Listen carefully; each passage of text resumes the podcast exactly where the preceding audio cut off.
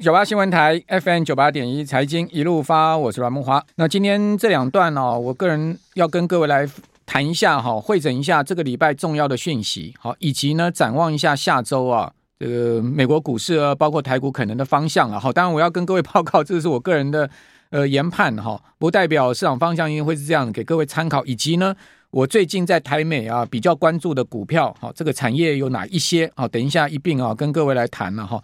那当然，呃，今天晚上最重要的是看鲍尔哈在杰克森后哈全球央行会议上面会怎么说哦。这个全世界的通货膨胀哦是一个最大的问题哦。即使这个过去都没通膨的日本哈，你可以看到它最近的通膨啊也持续的在上升哦。那日本央行现在真的是屌到了哈，它到底要不要放弃所谓大宽松的政策哈，也很考验呃即将卸任的黑田东彦嘛，因为。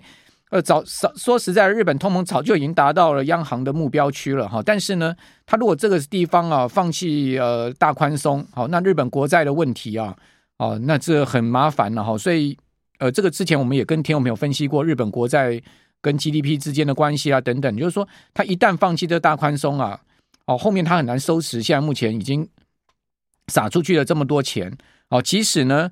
呃，最没有通货膨胀的，过去都常年通缩的日本哈，这个通膨都持续在上升。好，今天最新的消息说呢，这个通在东京的通膨啊，哦，已经核心 CPI 已经连续十二个月的上升。好，那而且呢，增幅呢是突破两趴哦，哦，创下最近八年来最大。哦，如果扣掉消费税的一个影响不算哈，呃，更是创下三十年来最大的增幅记录。就如过去日本三十年来东京啊，哦，没有这么。严重的这个物价上涨的问题。好，那日本总务省今天发布的数据啊，电费啊、能源价格飙涨，还有食物价格也上升了，所以带动八月份日本核心消费者物价指数 CPI 的领先指标的东京核心 CPI 哦、来到了一百零二点四啊，较去年同期上扬了二点六趴，哎，哦，连续十二个月的上升，哦，增幅呢连续三个月高于两趴，那这不就是高于黑田东彦所定的目标区吗？那你这个大宽松的政策要不要撤除呢？哦，这个可能呃，大家去问一下黑田吧，或者说日本人去问一下黑田吧。好，那英国的能源价格啊持续的飙涨，今天消息也显示啊，英国的天然气还有电力市场管制局，他宣布啊，从十月一号开始啊，英国家庭用的能源价格的年均上限哦调高到啊三千五百四十九块英镑啊，也就十二万六千块啊。调升的幅度高达百分之八十，各位你想想看呢、啊？如果一个一年呢、啊，你家里面的能源呢、啊、要用掉十二万块台币啊，哦，你会受得了吗？哇，这真的是一个很沉重的负担呢，哈。呃，每年估计啊，这个每户电家庭在电力跟天然气方面的能源开销啊，每年要增加五万六千块台币，而去年这个时候呢，英国家庭的能源开销大概比现在啊。呃的要少掉两千三百块英镑，大概要比现在少掉八万多块台币。哇，这真的是吓死人的一个英国的呃能源开销的一个花费哈。那你想看，如果英国人他都苦于这个呃油钱找不到地，这个找找不到地方节省啊、呃，这个电费啊、能源费、天然气的价格。那其他的花费一定会被排挤嘛，所以这全世界经济衰退可以讲说是迫在眉睫了。但是呢，迫在眉睫的情况之下，全国央行、全世界的央行还持续升息。像昨天韩国央行又再继续升升一码，哦，你可以看到今天呃联准会主席鲍尔恐怕也不会松口啊，哦，所以明年降息的事情。那九月现在市场压注啊升息三码的几率已经上升到百分之五十以上。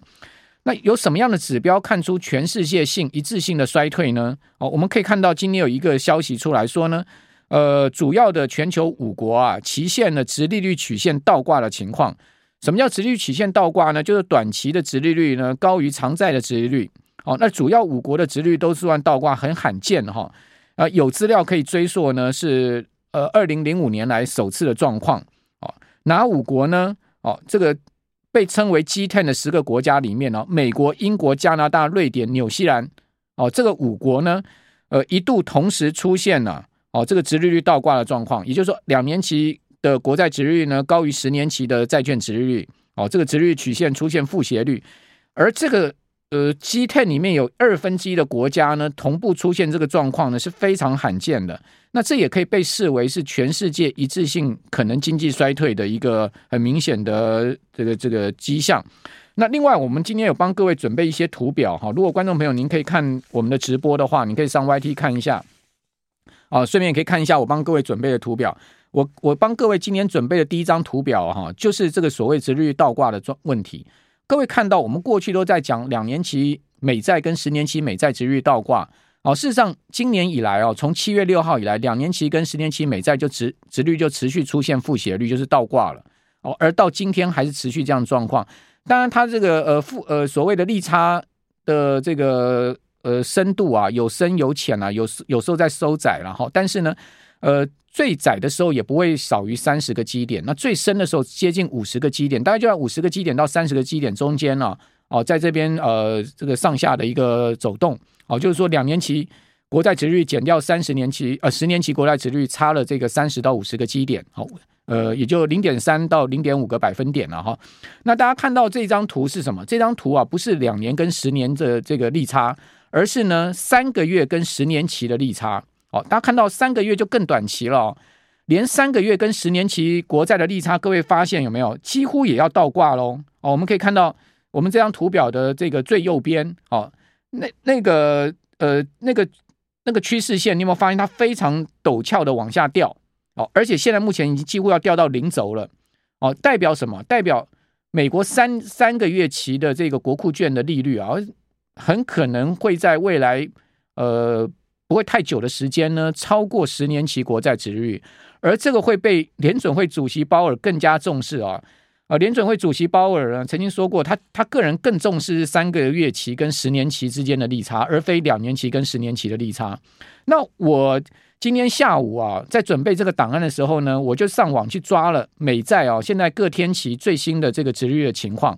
哦，各位可以看到，现在目前美国呃一个月期的殖利率呢是二点三九五，到今天下午哈，呃三个月期是二点八六九，六个月期是三点二八，也就是说六个月以上的美国的这个国券或者说国债呢，它的殖利率全线超过三趴了。哈，六个月期以上全线超过三趴。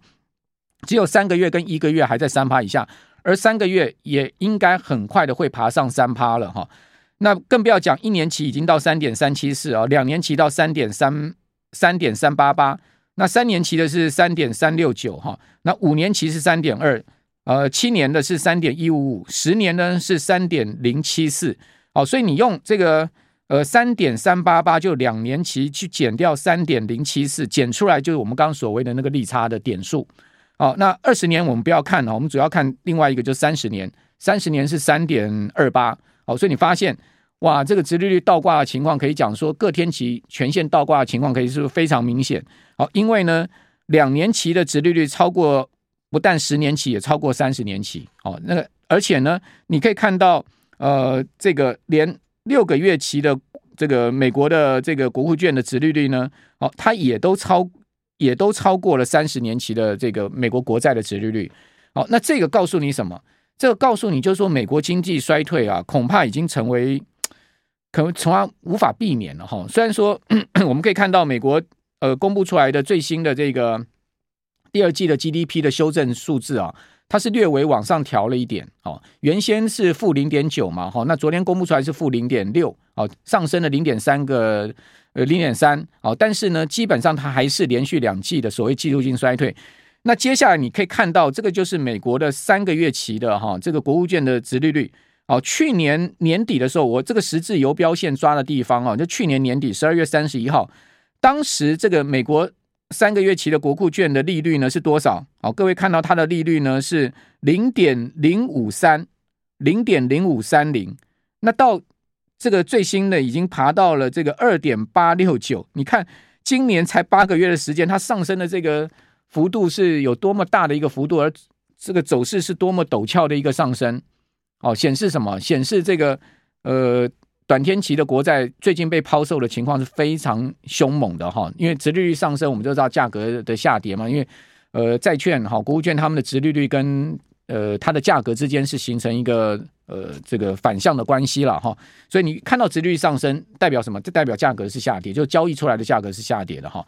好，那接下来我们来看什么？就是说美国的呃最新公布出来第二季的 GDP，你可以看到这个柱状图啊，好，我们这个图表的最右边啊，它出现了连续两个这个往下的红棒哦，虽然说很短了哈，这个不是一个很明显的所谓经济的负增长，但它毕竟是连续两季度，哈，各位可以看到它是一个经济负增长的一个情况，哦，显示美国现在目前的整个经济的面向哈，呃，不但未来可能会出现正式的衰退，现在已经是一个所谓技术性衰退的情况。那接下来我会给各位看一下那个呃各分项。就 GDP 所构成的一个贡献的一个各分项的情况哈，那这个部分我们等一会儿下一段再跟各位报告。那这张呃表格，各位可以看到啊，这个所谓的负的零点九跟负的零点六，就是上一次哦估出出来的跟这一次估出来的一个情况。好，我们这边先稍微休息一下，回到节目现场。好，那回到我们的节目现场啊，刚刚给各位看的这张图表，就是说这个 Real GDP 好，呃出呃之前的这个数字是负的零点九嘛，今年第一季是负的一点六。那最新公布出来，在美美国的周四公布出来是负的零点六哈。那另外我们看到最下面哈，就是说 PC 的部分哈，今年的第二季哈，呃，美国的这个 P C 的 index 呢是七点一，是跟先前的估出来的数字是一样的哈。另外，呃，它除掉食物跟能源的核心 P C 呢是四点四，跟四点四也是不变。好，所以物价仍然是一个非常呃沉重的压力哈，因为四趴是联总会不能忍受的了哈。不要讲四趴，哦，P C。如果超过三趴，联总会都不能忍受，更何况是四趴哈。那接下来我们来看一下，就是说这是各分项哈，对美国第二季 GDP 它的一个所谓正贡献、负贡献。其中啊，负贡献最大的哈，各位看到那根柱状体往下哈，最深的叫什么？叫 Inventory Investment 哈，就是说存库存货投资的这个部分哦，对 GDP 的负贡献最大。好，代表这个现在目前存货的确是一个头痛的问题哈。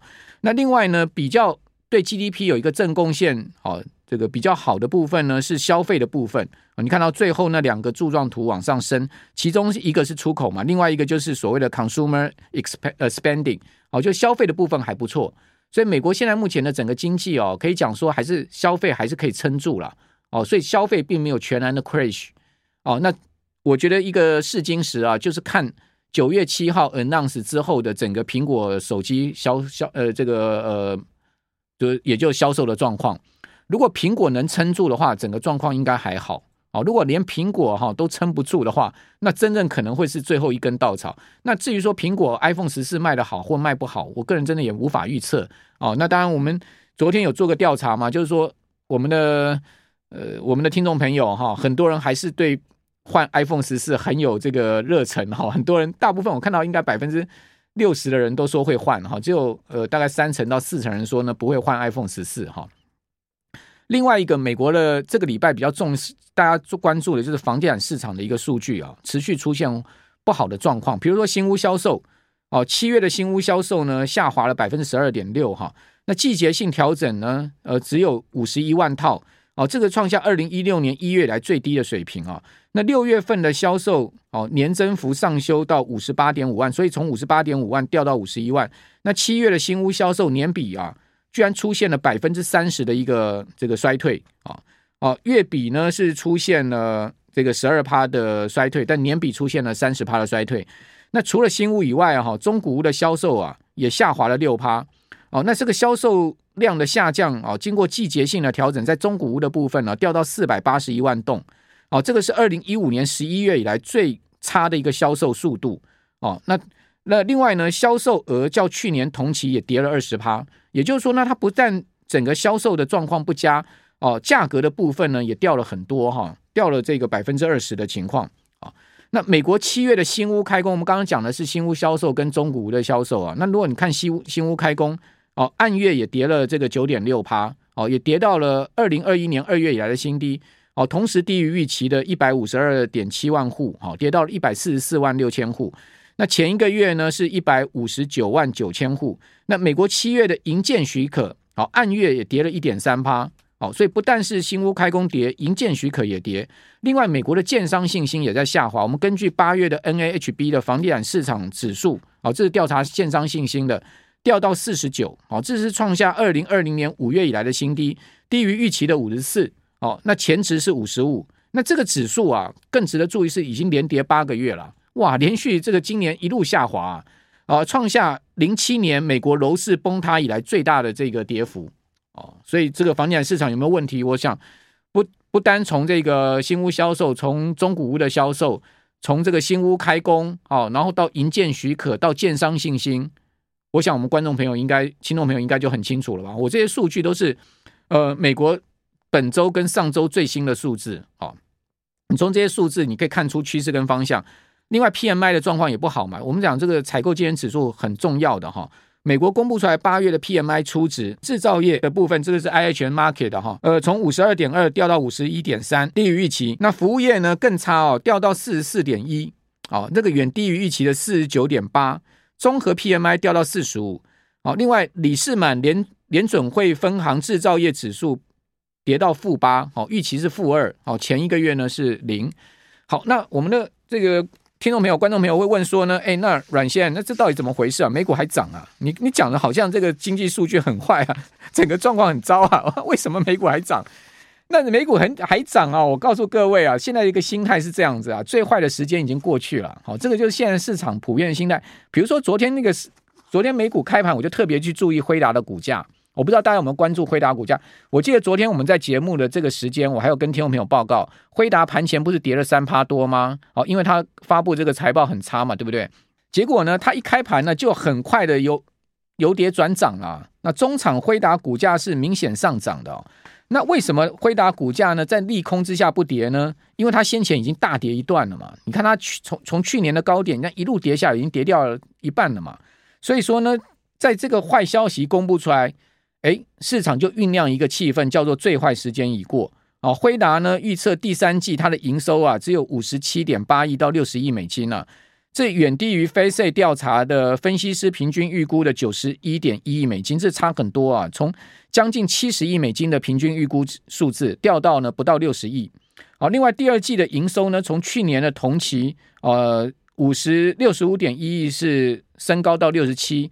哦，那基本上呢，这个上升也只有个位数百分点。哦，同时呢，它出现了呃季比将近百分之二十的营收衰退。哦，那那资料中心还不错哈、年增六十一趴。哦，这个营收年增六十一趴，但是游戏相关年减三三趴。哦，但是呢，它同时毛利率下大幅的这个呃往下掉嘛，主要是因为它要打消那个库存呃晶片的这个晶片库存的问题。哦，那辉达的这个财报。不好，但是呢，股价确实上涨。哦，这个就显示说，最近为什么你问我说美股会涨，台股会涨？哦，数字不好，哦，状况不好，大家都知道。但是呢，哎，市场酝酿一个气氛，叫做最坏情况已过。那你要相信这个最坏情况已过，你就买股票啊，对不对？那因为毕竟涨是事实啊。好，那我们来看一下标准普尔五百指数啊，今年以呃从去年以来的各月表现啊。好，各位可以看到。呃，标普呢，呃，从今年的一月哈，我我现在是，我现在呃给各位看的这个，你看到今年一月是跌了五点五趴，二月是跌三点二趴，三月呢是涨三点八趴，哦，那四月是跌九趴，五月持平，六月跌，呃，六月跌了八点八趴，九月涨九点二趴，那八月到最新啊，就是到昨天呢、啊，是涨两趴多。那你可以看到今年以来大部分的月份是下跌的，对不对？跌一个月、两个月、三个月、四个月、五个月。跌了五个月，涨四个月，哦，就今年，呃，对不起，一个月两个，对，跌跌四个月，然后涨三个月，然后呢持平一个月，哦，就今年以来各月的情况，你看到去年就完全不一样喽，你看到去年几乎每个月都上涨，对不对？一连串的都是绿棒往上升了，哦，仅仅只有三个月是下跌，去年十二个月份里面只有三个月下跌，就是说去年的呃这个十一月，哦，还有去年的九月以及去年的一月下跌，此外呢，其他月份全数上涨。那今年呢，就完完全不一样了，就完这个呃，大部分的月份是下跌，所以为什么尽管呃标普哈、这个七月大涨了九点二趴，到目前仍然跌了十一趴的情况，好、哦，就是说它今年以来从年初到现在仍然跌了十一趴。那八月你有没有发现呢？哈哦，我们这张图表的最旁边哦，八月那个柱状图啊，虽然涨两趴多啊，但是它跟七月涨九趴多啊，哦，已经不能相提并论了，哦，代表它的涨势已经开始出现了比较。呃，比较停顿的状况哦。那我再把整个八月到昨天呢、哦、单日的表现给各位看一下。好，你会发现，哎，呃，这个红红绿绿的这个数字很多啊。我们到底怎么去归纳它？好，那我不是有在呃礼拜一的直播有跟大家归纳吗？那我们再来看一下单八月的状况哈。标普五百指数八月到二十五号，哦，总共交易了十九个交易日，然后呢上涨八个八个交易日，下跌十一个交易日，代表下跌的交易日是明显多于上涨。但是指数还是涨两趴，代表什么呢？代表它的呃上涨的天数虽然少，但是它的涨势是比较剧烈的啊，涨涨幅是比较大。比如说，你可以看到它有一天是涨超过两趴的，然后涨一趴到两趴之间呢，有三个交易日。那有涨一趴的以内的有四个交易日，那下跌跌幅没有那么大，因为它最主要的下跌九个交易日，好，它十一个交易日里面九个交易日下跌是不到一趴的，然后呢下跌两个两趴的也只有一个交易日，那一趴到两趴下跌呢也只有一个交易日，所以你发现它下这个整个八月的行情这样讲，就它是温和下跌，但是上涨呢，呃单日上涨的幅度呢是比较大的，好，所以说到目前还涨两趴。但问题是什么？问题它毕竟下跌的天数明显已经超过上涨的天数，这是值得注意的一个警讯。好，那我觉得呢，联总会看到了哈，这个股市已经上来了，所以基本上呢，他们对于现在目前维护金融市场的这种呃所谓的迫切性已经没有，所以他们又会转趋鹰派的理由在这个地方。好，那至于说在呃股市暂时相安无事、西线无战事的情况之下。我刚有跟各位报告，我个人比较关注的是第三代半导体材料相关的个股啊，提供给大家参考啊。